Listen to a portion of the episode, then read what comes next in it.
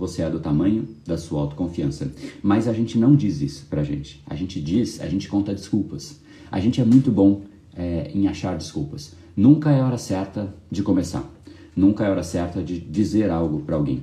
Nunca é hora certa de fazer as coisas. Sempre falta um detalhe, uma informação, um, um aprendizado, é, enfim, uma lista que não tem fim, do que falta. A gente sabe muito bem aquilo que, que não falta. O problema disso é que ideias, vontades, desejos, sonhos, ambições não saem do papel, porque sempre falta algo. A pessoa atribui essa falta a um elemento externo.